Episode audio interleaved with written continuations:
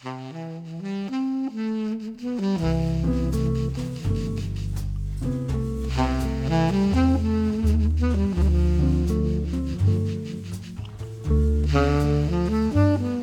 实佛山它作为一个万亿 GDP 的城市，它的制造业在中国是非常发达的，跟这种互联网、跟这种云数据这种结合就非常大，它这种产业集群的数字化转型就做得非常早。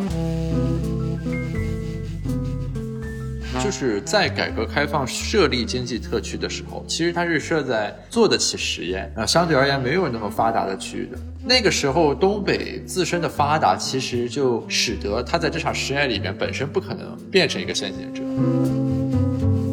北京这个地方，它有一个先天优势，它作为首都，它产业转型是非常的顺利的。当年，因为这些央企，它的总部都在北京，北京它这个第三产业发展就有先天优势。第二点呢，就是另外一个北京，它有一个非常重大的事件，从两千零一年的时候，因为它申奥成功了，这个时候申奥给它了一个重大契机。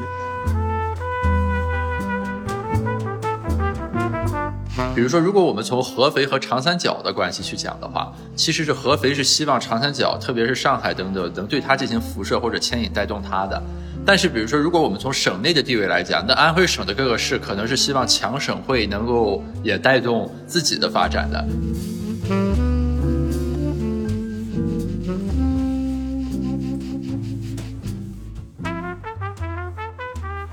各位子非鱼的听众朋友，大家好，欢迎收听本期播客。这是我们看清气象、抓住星光主题播客的第三场啊，是基于天眼查年终发布的报告开展的相关讨论。然后我们邀请到了王小阳老师参加我们的节目。王老师是城市规划领域的这个专家，现在是全球城市实验室纽约的首席研究员。在求学的时候是牛津大学经济地理学的博士，但是我猜绝大多数听众如果关注微博，特别是经济财经领域的微博的话，你们可能更熟悉的是王老师的 ID 叫做牛津小裁缝啊。Hello，王老师，欢迎您啊！今天请您来，肯定还是呃希望围绕您的主题来聊，主要就是关于区域和这个呃城市的问题。我我们正式开始聊这个报告之前，能不能先请您简单给我们讲一讲，比如说我们讲什么区域一体化？呃，城市群的发展、都市圈的建设等等这样一些概念，它大概是怎样的一些内涵和背景？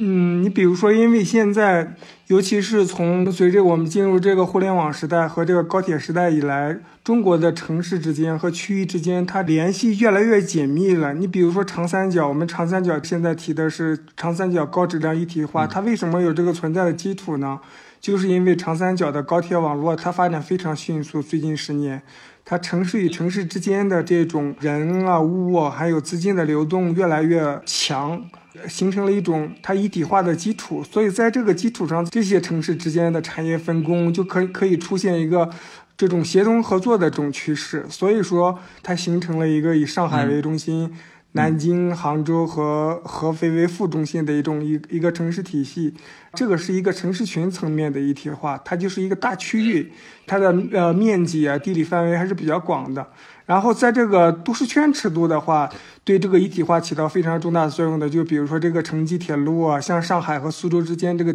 地铁都通了，所以说可能以前比。居住在离上海通勤在一小时范围之内，现在可能会更广了，然后它这个半径可能更大了，所以上海它的都市圈的范围在不停的扩大，这就是都市圈的一个概念。都市圈它体现的是一种本地尺度上的一种一体化，也就是说它这种每日通勤的一体化，嗯，而这个。城市群层面的一体化，更多的体现的是城市之间的这种产业协同的发展、产业分工。每个城市它有自己的角色，根据它自己的人才储备啊、资金流量等等，形成了不同的自己的产业优势。像这个杭州的互联网产业，我们知道它最近十年，因为阿里巴巴整个把它的互联网产业带得非常的发达。然后这个上海，它本身它就是一个经济金融，然后贸易，它的物流也非常的发达。航运也非常的发达，然后现在呃，天眼查的报告当中也着重提出了上海，然后依托张江啊，就要建立一个全球科技创新中心，因为上海有科创板，它有很多这种技术企业在这个地方。比如说，除了这三个传统的沪宁杭之外，合肥最近十几年的发展也非常快，它借助长三角一体化。它出现了一些让大家非常觉得非常惊艳的一些成绩。比如说这个合肥，它的 GDP 在二零零八年的时候只有不到三千亿，但是现在你看二零二一年的时候，它已经接近一万亿了，它的成长速度非常的快，而且。出现了很多大家都觉得非常不错的企业，像京东方啊，像这个蔚来汽车啊等等。这这个就是这个长三角地区它高质量一体化的一个表现。刚才您提到一点，我想确认一下，就是所以说这一轮的城市群和都市圈的这个呃一体化的推进，也包括他们的边界和这个半径辐射的这个范围有多强，主要是取决于呃通勤相关的基础设施，是吗？对，首先这是一种物理的基础设施，就是因为高铁除了高铁还有地铁系统之外，对他们的影响非常大。你以上海这个上海都市圈来说的话，你看最近十年，从二零一零年到现在，上海和南京之间有城际铁路，有京沪高铁，它这个长三角地区的高铁网非常的完善。除了之外，你会从呃从二零一零年到现在，上海的地铁发展的也非常的快。整个在本地系统上，它形成了一个密度非常大的一个交通网络，这个是一种物理基础设施。另外一个，凭借着物理基础设施，还有这个互联网，互联网对大家的流动非常的有帮助。举个例子来说吧，比如说这种天猫，天猫这个是一个非常大的一个互联网公司，它背靠阿里巴巴，呃，有很多很多商铺都是在天猫呃商城上进行交易。进行交易的过程中，通过这种互联网，然后就带动了一种物流之间的一种交流。呃，这个您刚才提到了，比如说合肥啊，有一个问题，其实我一直很好奇，就是说每一个城市，它其实在它所处的各个空间范围里面，它的角色是不一样的。比如说，如果我们从合肥和长三角的关系去讲的话，其实是合肥是希望长三角，特别是上海等等，能对它进行辐射或者牵引带动它的。但是，比如说，如果我们从省内的地位来讲，那安徽省的各个市可能是希望强省会能够也带动。自己的发展的，与之类似的也包括南京，对吧？就呃这种类似的这个情况，就是说它自身在省内有一定的政治地位和牵引其他城市的需求，同时呢，在外部它好像相对而言又是需要别的地区对它进行辐射。那这种情况下，其实对一个区域而言，它的这种多重定位怎么样在政策层面进行一种协同或者说融合呢？这个其实我一直比较好奇啊。嗯，我觉得这是一个矛盾。比如说，我们提长三角这个概念，最早的时候，长三角十六个核心城市，包括这个扬州、泰州、南通，然后包括苏南几个城市，然后浙江北部几个城市，上海，这些是没有一个安徽城市，没有一个安徽的城市。但是你看，国家的国家发改委的长三角高质量一体化，它这个规划出来之后，就把安徽加进来了。因为长三角的这个概念也是在不不断扩展的。因为长期以来的话，上海这个地方。包括苏南地区、上海地区，然后这个它的大量的这种比较，呃，提供了廉价的劳动力都是安徽省提供的。所以说，国家把安徽划进来之后，也是给安徽，尤其是它的北部地区这个提供大量劳动力的地区是一种补偿。因为长时间的话，对于这个苏北，包括这个安徽北部地区来说，它提供了大量的廉价劳动力，这些劳动力都被苏南和上海，包括浙江来使用，这就形成了一种虹吸效应。但是现在国家在这个大区域层面上，把安徽这些地区都划到了长三角，通过经一些行政手段对它进行一些补偿，比如说派这个苏南和上海的一些干部进行对口的帮扶，把他们派到安徽去，在。这个支援安徽地区的经济发展，因为他们属于发达地区的话，他们这个执政的经验，尤其是在经济方面这些经验，应该是比这个安徽是要多一些，要好一些。所以说，他们这种通过行政手段，这个在这个长三角框架下是一种帮助。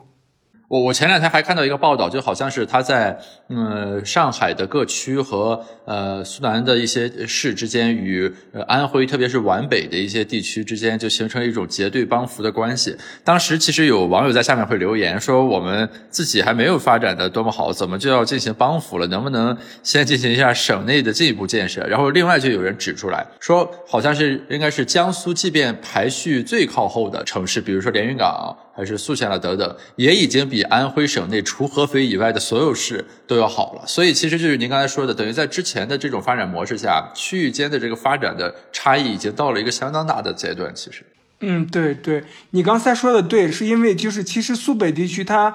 很多年之前它也是很落后，但是它有一个优势，它跟苏南地区都属于江苏省，所以江苏省内可以进行这种转移支付，包括这种对它进行帮扶。你就比如说这个宿迁有个地方下面有个沭阳县，它的。本地的这种产业园啊，工业区，也就是苏州对口帮扶支援的，因为它毕竟是在一个行政体系之内，它可以通过这种行政力量进行去帮扶。但是你说上海，它本身从这个行政角度，它没有义务去帮这个安徽，这个江苏省也是一样，它没有义务去帮安徽，它只有把它统筹到一个在大的规划框架中之内，这个时候国家才通过这种规划的工具去帮扶它。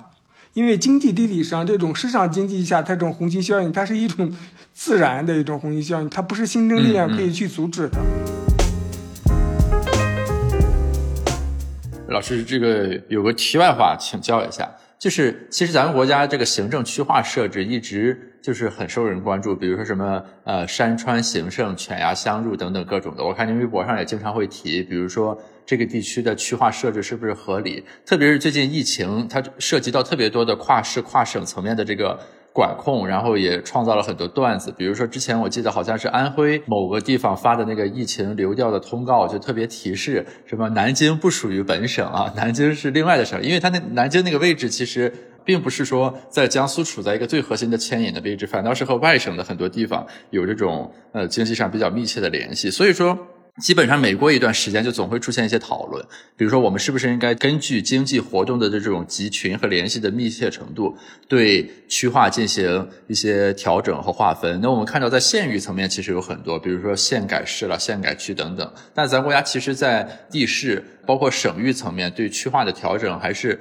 很慎重的。那从经济学的理论和促进要素的流动来说，根据经济活动联系的密切程度和集群的情况来调整区划。不是更有助于减少行政因素所造成的壁垒，促使这个生产要素之类的流动更充分吗？为什么不进行相应的这种调整？嗯，因为中国这种行政区划，它不仅仅是一个经济因素形成的。它刚开始的时候，就比如说我们国家从从秦朝开始说两千多年，它开始这个。现代行政区划出现的时候，那时候秦朝有三十六个郡，我们国家，但是秦朝的面积并没有那么大。那个郡郡什么概念？它可能跟现在这种行政市差不多。它分成了三十六个郡，一方面那时候人口没那么多，它需要它管理的压力就小。可能另一方面，它主要的人口就集中在那些。自然地理条件比较好的地区，平原地区，所以说你设立一些郡，然后就可以对它进行有效的管辖。它后来它疆域慢慢扩大，像两汉时期、西汉，再到了后来唐朝，它慢慢越来越大之后，这个其实才出现了类似于我们现在这种省这种行政单位。你比如说跟这个长三角联系比较密切的，我们知道其实以前很长一段时间内，像这个江南地区和浙江，它是一个省级的行政单位，那时候叫唐朝的时候叫江南东道。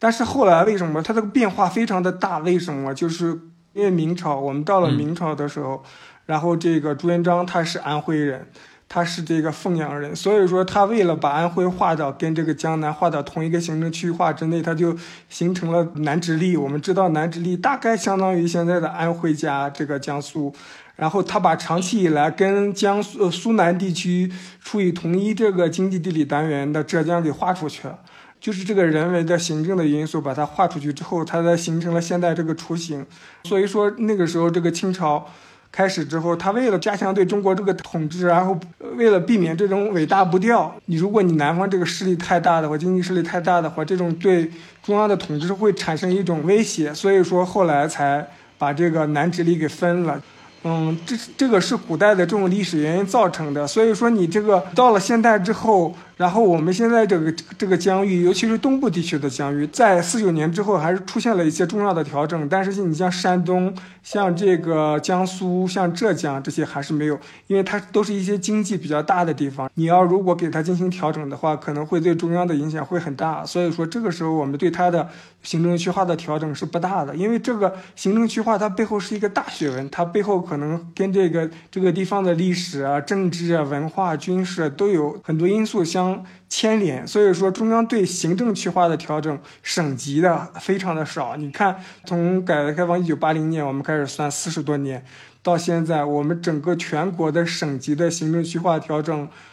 我想起来的可能只有两两个，一个是一九八八年设立了海南省，它原来属于广东省，给划出来了；另外一个就是一九九七年的重庆设立直辖市，是因为这个三峡问题、库区问题，然后这个也是一个重大的一个社会民生问题，把这个划出来了。后面我们会谈到这个成渝双城经济圈，也是作为作为中国这个经济版图当当中的一个第四级，它现在非常的重要。所以说，省省级的这种调整是很难的，而且伴随着这种刚才说的这种物理基础设施的高速发展呀，伴随着互联网啊，其实行政对这个经济发展的约束它在变小。虽然说它很依然是一个很强的一个空间要素，但是它在变小。呃，正好你刚才提到了那个成渝相关的这个问题。我还有留意到一个现象是什么呢？就是虽然我们经常在强调说，呃，某某某要一体化，对吧？什么长三角一体化、京津冀一体化，但是其实我们从实际情况来看，它好像这种呃城市群的内部呢。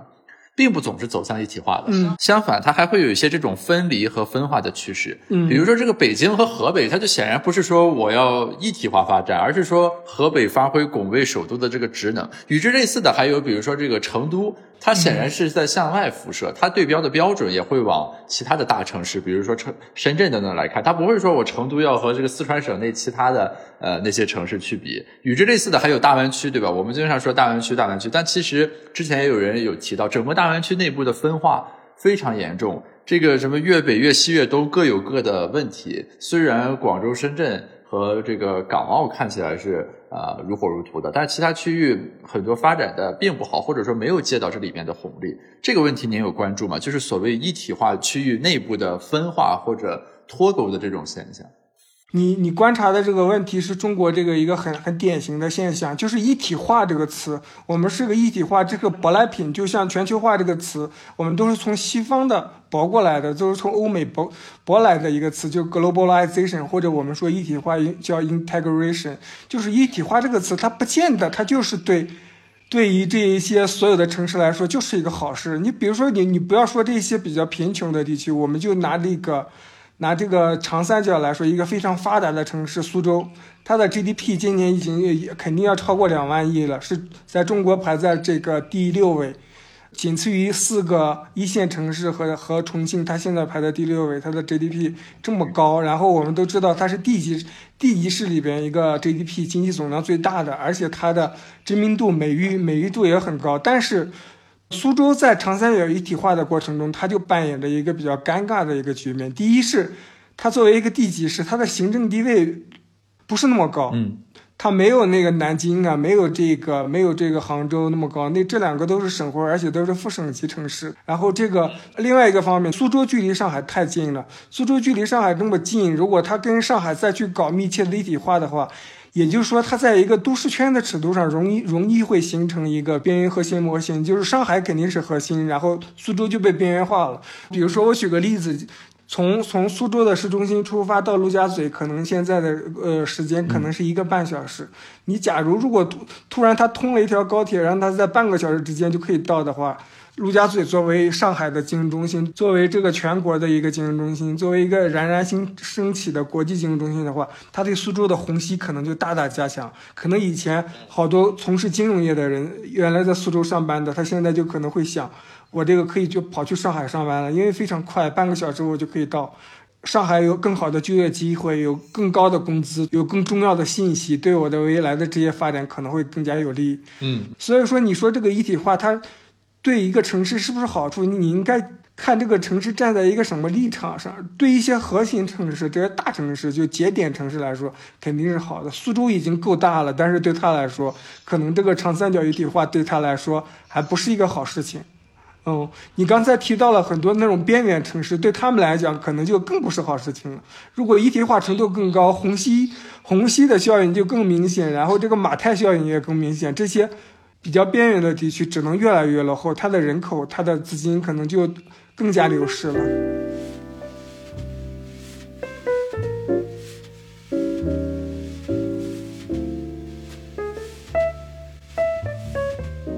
老老师，之前咱联系的时候，您提到您是在大理是吗？现在？对，我在大理。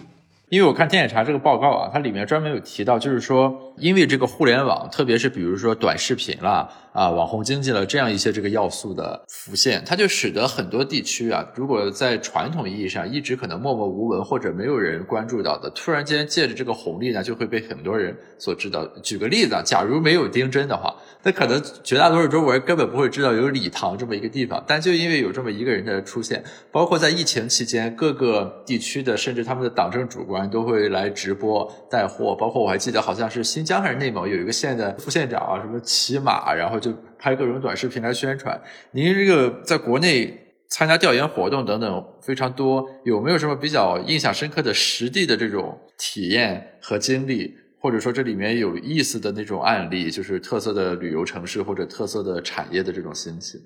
对对对，我觉得我觉得天眼查报告里边这个是点出了一个现在这种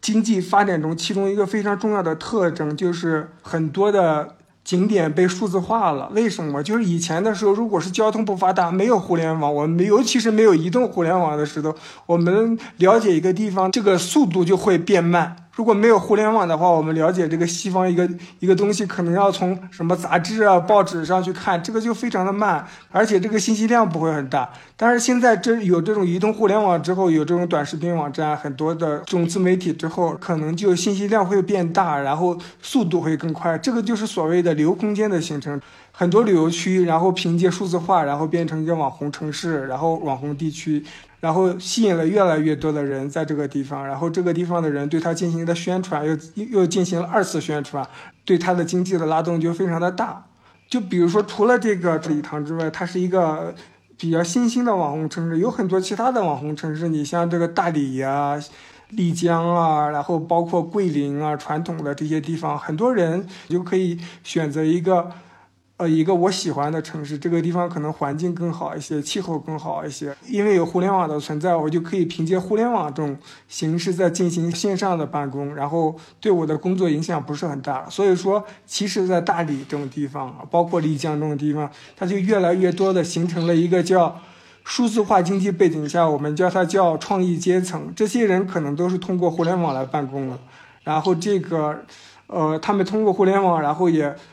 带动了这些地方的这种数字化经济的崛起，然后他们本身是作为一种创意阶层。呃，您去大理是干啥去了？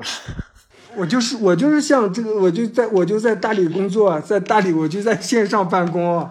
因为这个地方就因为这个地方就像礼堂一样，它的环境很好，它这个是一个旅游旅游胜地，然后它的气候很好，可以吸引很多很多人过来过来在这里。在这里旅居吧，用一个词就是旅居。这个旅居这个词能实现的一个前提，就是因为我们有互联网，就是我们的很多工作不是需要在办公室完成了，就在线上我就把它完成，然后我也有一个比较稳定的收入。这个时候的话，其实这个这个东西就是数字化经济的一个体现。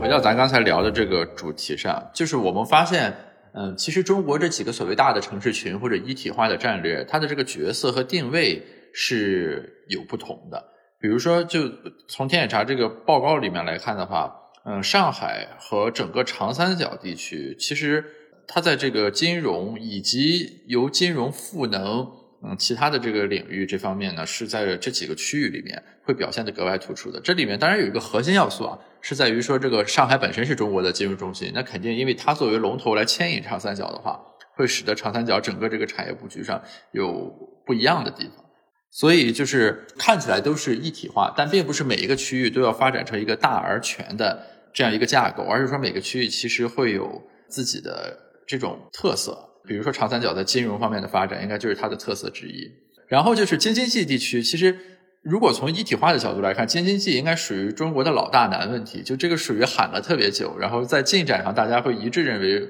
特别缓慢。特别是最近几年来，天津和河北两个区域和北京之间的这个，我指的是在经济基本面的维度上，它的这个向心力并不是很强，也包括比如说天津滨海新区之前 GDP 造假了等等这个东西。就现在大家提到京津冀，它更多的是个空间概念，就是。京和冀一起拱卫首都，其实它从经济一体化等等这个角度来说，可能并没有大家预想中的那么的好。之前我和聂辉华老师其实他是从政经的角度啊，我们对这个有一些探讨。然后我想，如果从嗯地理经济学或者城市经济学的角度，应该会有一些呃另外的视角来看。当然，我们还是看到有一些好的端倪，比如说这个北京自贸区和北交所的设立等等，这方面您有什么关注？嗯。因为京津冀啊，你比如说我们一直谈的东部三大城市群，京津冀、长三角还有大湾区，就以前的珠三角，它很不一样的一个点就是，你比如说长三角，它以前的时候是江浙沪，我们知道江浙沪它三个都是省级行政单元，虽然上海是一个直辖市，它的政治地位越高，但是它。因为江苏和浙江经济总量更大，所以说它其实江浙沪三三者的地位是相对来说比较平等的。但是京津冀正好是三个不同的这个行政单元。你比如说北京，它因为它首都所在地，它这个行政级别是最高的，因为它是首都。嗯。天津它是直辖市，它这个比河北高高半级，因为他这个市委书记是这中央政治局的。然后河北就是最低的那级，相当于他他是个省。而且这三三个正好，它经济发展水平也是正好正好在三个不同的阶段上。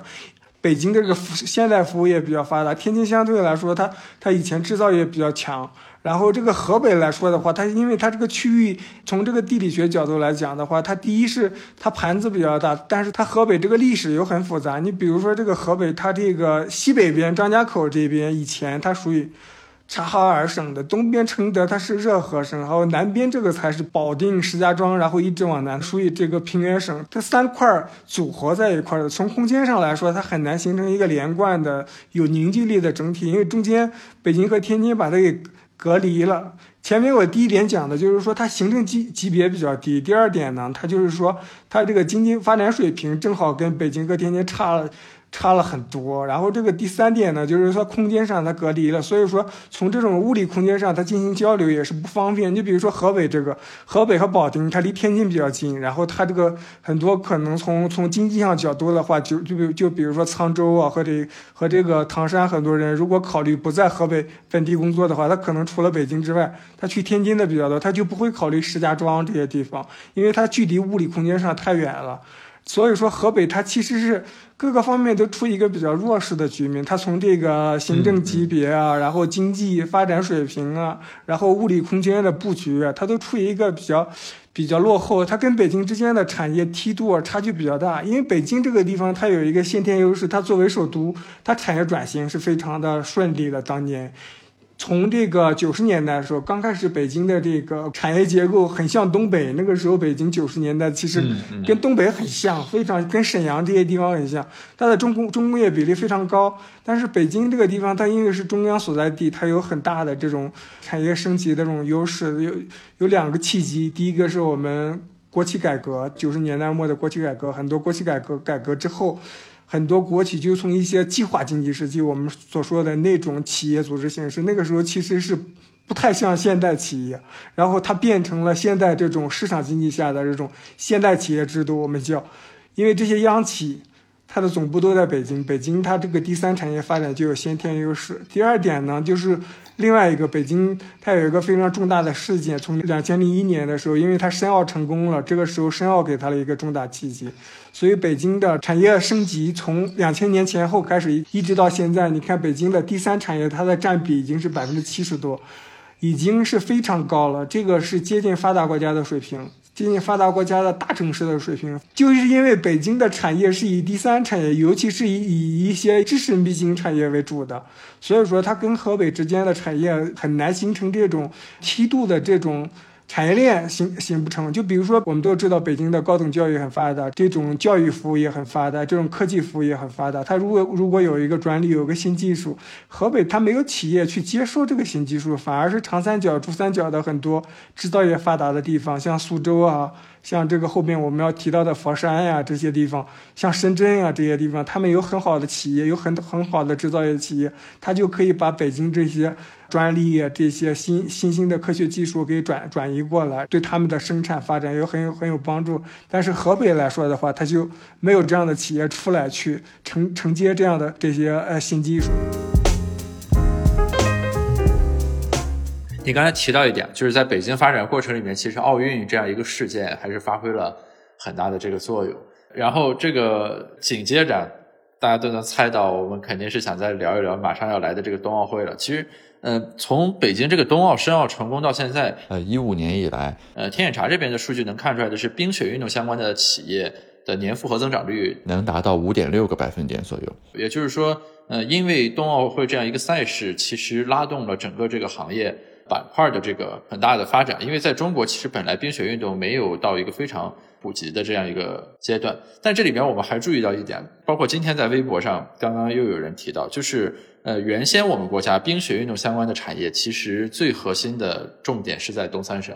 但是因为整个疫情的原因，其实他们的旅游业，特别是与冰雪相关的这个产业，其实是嗯受到了这个很大的打击和创伤啊。那本来如果没有疫情的话，冬奥会拉动的冰雪产业的这个发展，可能对东北地区而言是一个很重要的机遇，因为他们近几年一直受到这个增长乏力的这个缺少驱动力相关的这种问题的困扰。但是因为疫情的原因，可能这个红利并没有办法很直接的去兑现。我比较好奇，您在之前研究里面有关注过东三省或者整个东北地区的这样一种情况吗？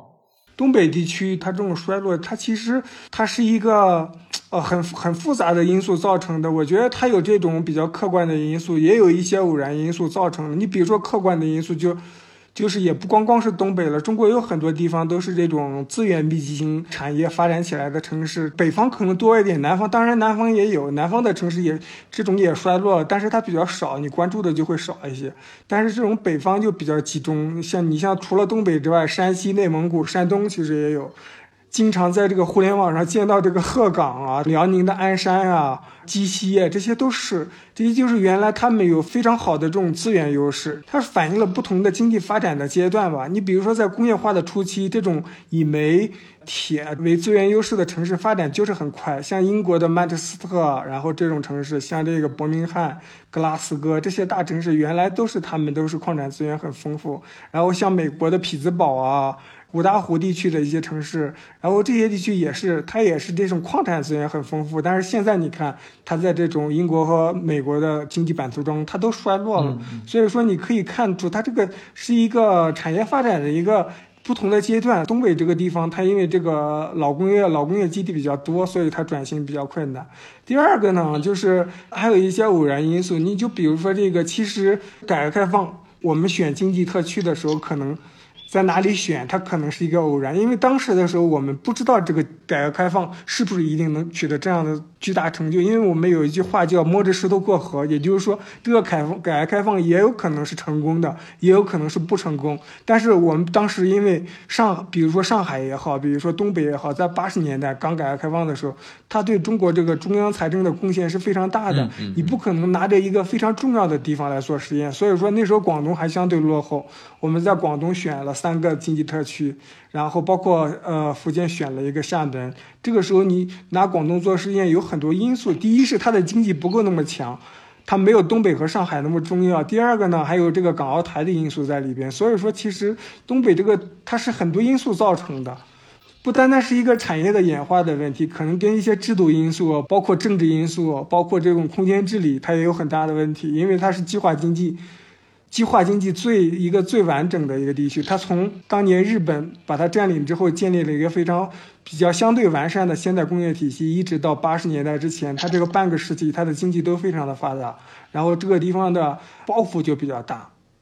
OK，所以其实您刚才这个提到有一点很有意思啊，就是在改革开放设立经济特区的时候，其实它是设在嗯做得起实验，呃相对而言没有那么发达的区域的。那个时候，东北自身的发达，其实就使得它在这场实验里面本身不可能变成一个先行者。那反过来讲，就是站在今天来看的话，可能在之后的一些重大的政策实验当中，东北会有它自己新的机会出现。嗯，其实我们从这个两千零三年开始，那个时候对东北这个老工业基地已经开始进行设立了个振兴东北老工业基地的制度制度化的一个机构，然后在国家发改委下边。但是实际上就是说的，它很难恢复元气的一个重要原因，就是它的市场要素是非常不完善的。因为广东，因为这个长三角地区，它是中国受这个市场经济的文化比较早的，八十年代，然后这个珠三角开始发展，九十年代上海浦东开始发展，它这个市场经济的要素比较。比较活跃一些。然后东北这个地方，它是计划经济的要素非常，中央对它的这种引导，这种政策上的东西也不一定说一定会成功。其实和经济禀赋上的特质或者结构上的因素，到底是优势还是劣势，它都是这个一转念之间的事情。我记得之前有一个学者就研究一个问题，就是说在零八年金融危机前后。当时呢，就是比如说以山东为例，山东的特点就是说它的这种大型企业特别多，然后国资的这个占比呢，如果和江浙沪比呢，也会偏高一些。它在零八年金融危机的时候呢，其实是有一种优势，就是说它这个响应呢能比较系统和及时啊，因为大企业和国资嘛，它的这个传导呃相对而言是比较快的。但是与此同时呢，它有一个什么问题呢？就是它没有借着零八年的这个机会进行那种剜肉疗疮之类的这种阵痛和这个落后企业的淘汰，就使得在金融危机过去之后，特别是四万亿的这个政策逐渐退潮之后呢，山东就越来越面临这种太大而不能倒、僵尸企业，然后船大掉不了头之类的这个呃问题。与之相对，就是说，那在最一开始金融危机来的时候，江浙沪区因为市场。民营的主体多，而且规模没那么大，所以它受到的冲击可能特别大。但是经过了这个痛定思痛的这一轮血洗之后呢，其实反而让他们比较能轻装上路。于是，在这个四万亿政策退出之后，江浙沪地区反而迎来了一个黄金区域。所以，就是很多时候我们对一些区域经济结构和禀赋的这个认识啊，其实都可能是在当下某个节点比较片面。在环境发生变化之后，这个地方会变得的怎么样？其实本身就是是有很高的不确定性。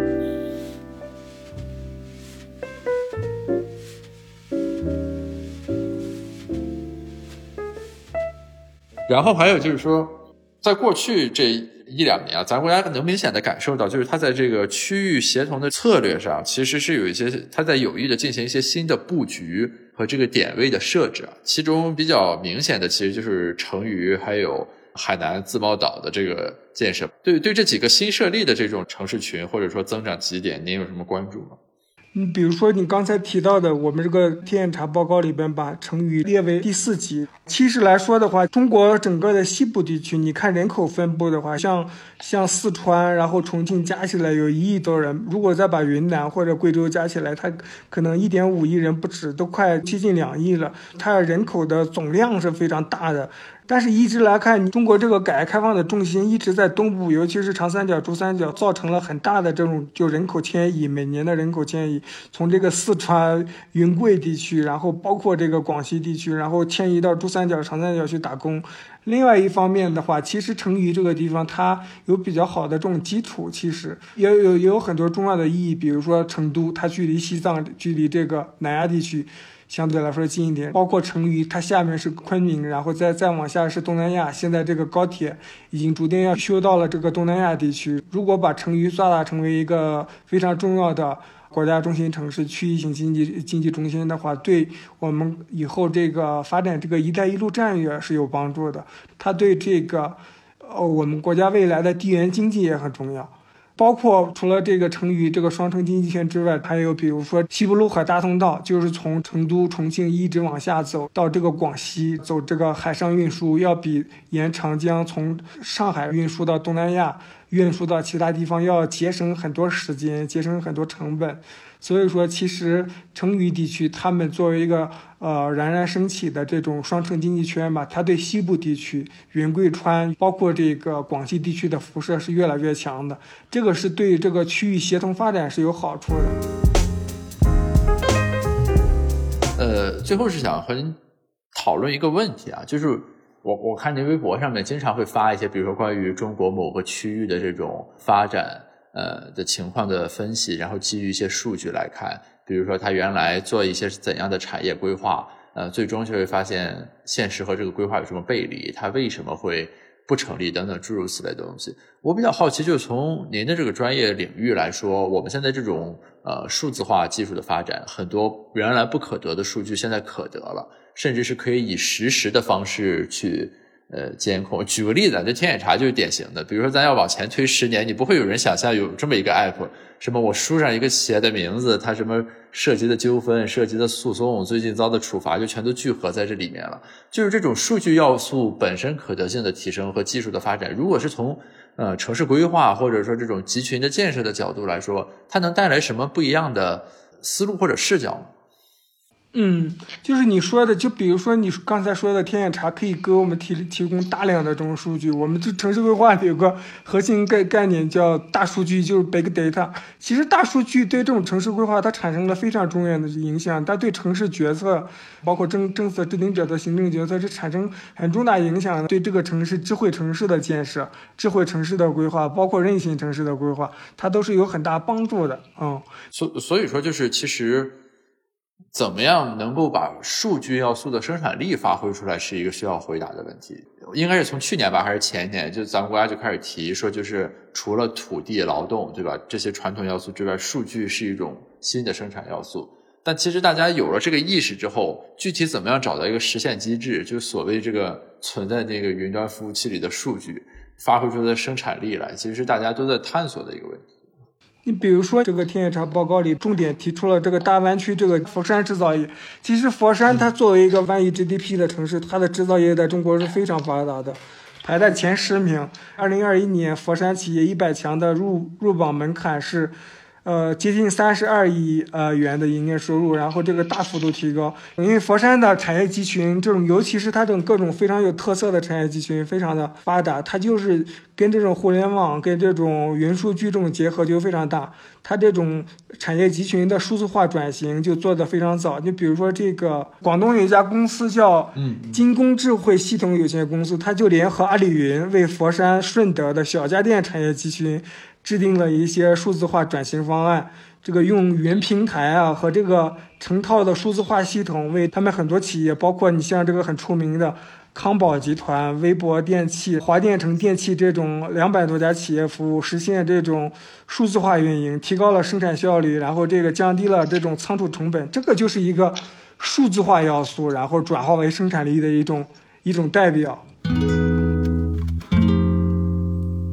你刚才有提到关于智慧城市建设的问题啊，其实我我这里想请教一个问题，就之前其实我们在和合作者的研究项目里面也有关注到这个问题，就是其实智慧城市建设的这个理念是提出来的已经很长时间了，但是其实我们现在看到的是，我面临一个问题是什么呢？就是我们很难去说平地打造一个新城市，把这个城市作为智慧城市，而是说我们始终要面对的是说，现在我们有这么多城市。如何实现城市的智慧化？所以其实就是从理想目标出发，就智慧城市应该长什么样所进行的讨论。好像现在和呃如何把已有的城市改造为智慧化的城市，这两者之间是有一些脱节的。不知道这个方面您有关注？嗯。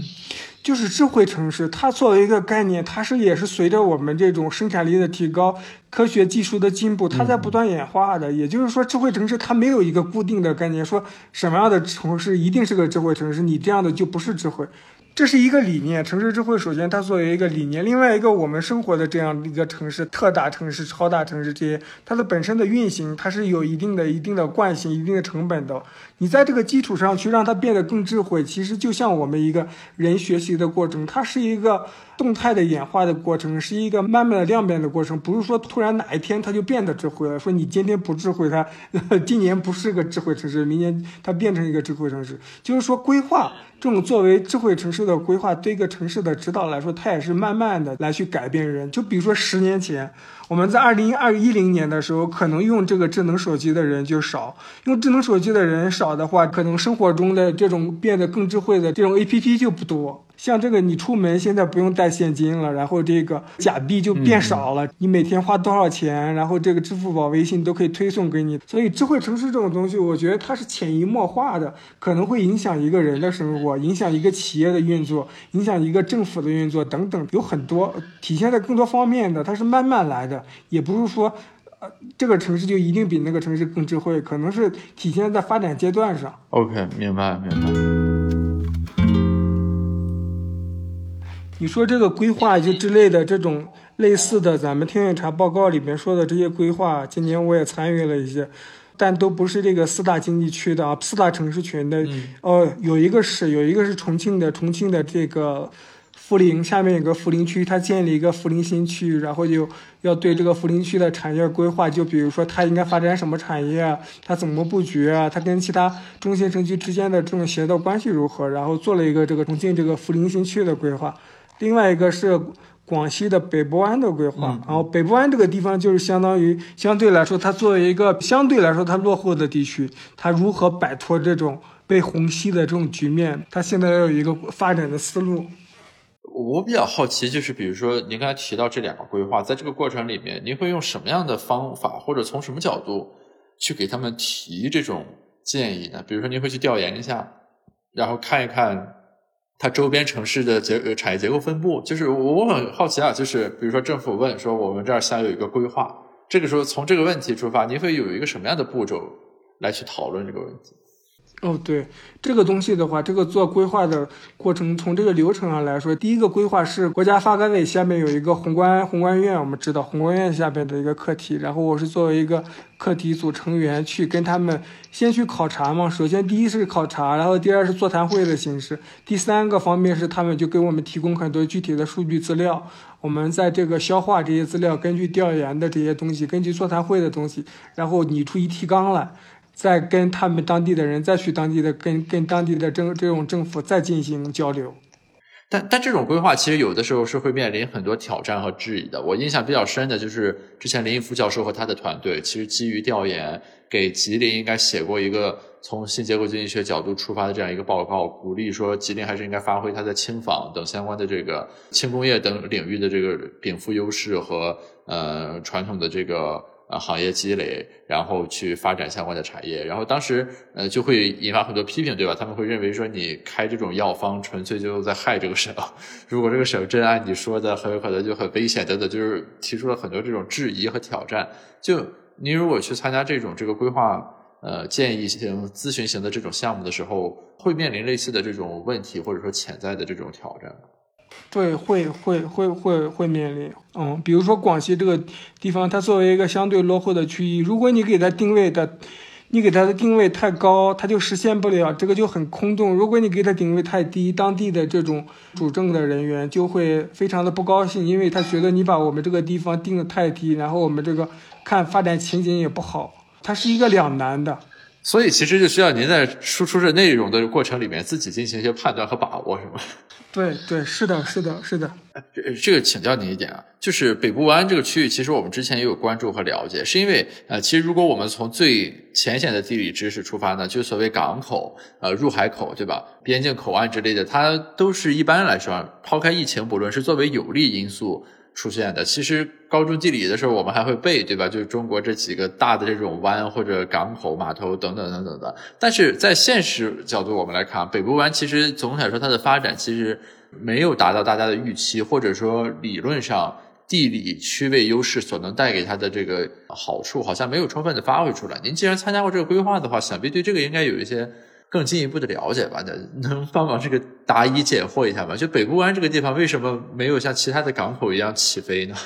对，首先你这个港口，你比如说你港口最早的港口，它肯定是运这种散货嘛，像秦皇岛它运煤，或者是秦皇岛它这个地方呃有这个铁矿石、钢铁什么的，有这种大宗散货。但是你说这个北部湾它地方运什么呢？它出口的话，它的腹地广西、贵州这些地方都属于经济欠发达地区。而且它没有什么自然资源，没有媒媒媒体需要它去出口，它去运。另外一个，你说进口，进口的话，它这个。没有进口这种需求，所以说你说这个港口，它它这个港口条件再好的话，它也利用不起来。一直到现在，你会发现，就是二零二零年，其实广北部湾的港口它发展很快。它一个重要的原因就是西部陆陆海大通道打通以后，像重庆、四川的很多这个货物直接通过北部湾出口了。所以说，它这个是实际上是把它的经济腹地给转移了，或者说你说扩大了也行。它这个港口才有生意。嗯嗯嗯嗯。这个很有意思，这就是说，一个所谓区位的这个禀赋要发挥出来，得有与之配套的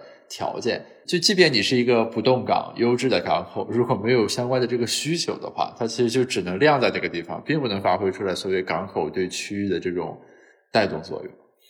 所所以就是，比如说，那在你们做的那规划里面，就会强调在接下来一段时间里面，北部湾的这个区域怎么样去发挥相关的这个优势，利用好它的这种区位资源，是吧？对对，一方面是这样的，另一方面就是北部湾它发展不起来的，就是整个广西和或者是北部湾它发展不好的一个重要的一个原因。第二个原因，我觉得是除了它本身之外，旁边这个。大湾区它这个虹吸效应非常的强，你像北部湾这个城市，它三个城市，一个北海，一个青州，还有一个防城港。我们去北海这个调研的时候，北海的产业我观察了一下，他带我们去看的这些产业园，它的产业基本上是二十年前深圳的产业，就是深圳发展的华强北二十年前那种电子产业，那种电子厂很多，就大概它的产业结构比比广东这个核心核心城市要慢了二十年，所以说其实它的产业是比。广东是要差很远的，所以说大量的广西的人才会跑到广东去打工，然后过年才回来。所以说它其实它是形成了，它是一个边缘区，相对于大湾区来说，它是一个边缘区。所以说它这种经济的后发的劣势是很强的。除了这一点之外，还有一个一一点就是东南亚这些国家相对来说，我们跟缅甸啊、跟老挝关系还不错，跟泰国，但是我们跟越南因为这个历史原因，它这个关系就不好。所以说我们跟越南关系不好的话，它在这种程度上是影响了广西的这种发展出口贸易的。哦，明白明白。我我还记得就之前有那个历史材料里面讲，当时在广西。设自治区这个省级区划的时候，经过了怎样的博弈，才为广西保住了入海口？说如果当时区划让这个广东的这个再往西延展，如果广西整个省没有入海口的话，说整个广西现在的发展可能会更糟糕。嗯，因为原来北部湾那个那个这个地区，这三个城市原来是属于广东的，后来后来过了一段时间才划给他们。但是其实就是说，虽然划过来了，就按你刚才说的，它并不意味着这个区域地理条件一定能发挥出来，所以还是需要与之相匹配的，比如说一些国家级的呃战略，以及一些相关的这个衍生需求能支撑起来，它这个禀赋要素才能发挥。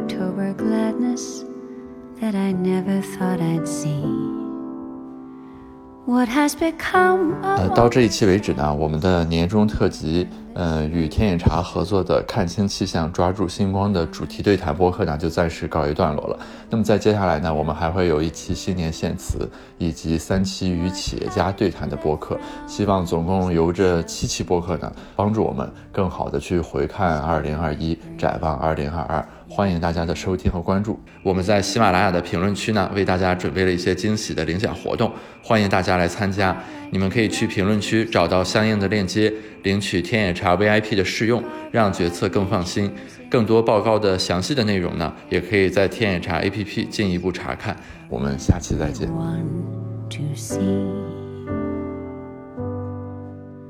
I feel that I've gone back to childhood.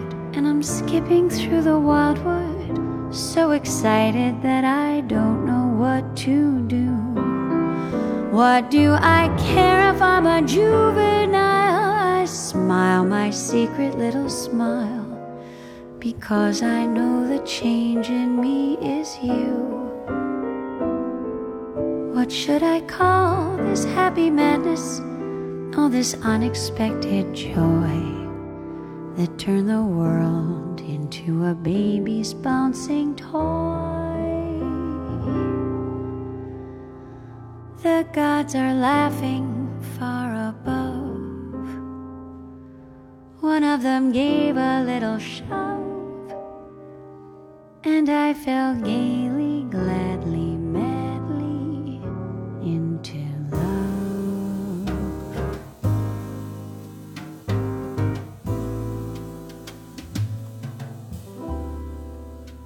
What should I call this happy madness? that I feel inside of me. Some kind of wild October gladness that I never thought I'd see. What has become of all my sadness? Oh, my.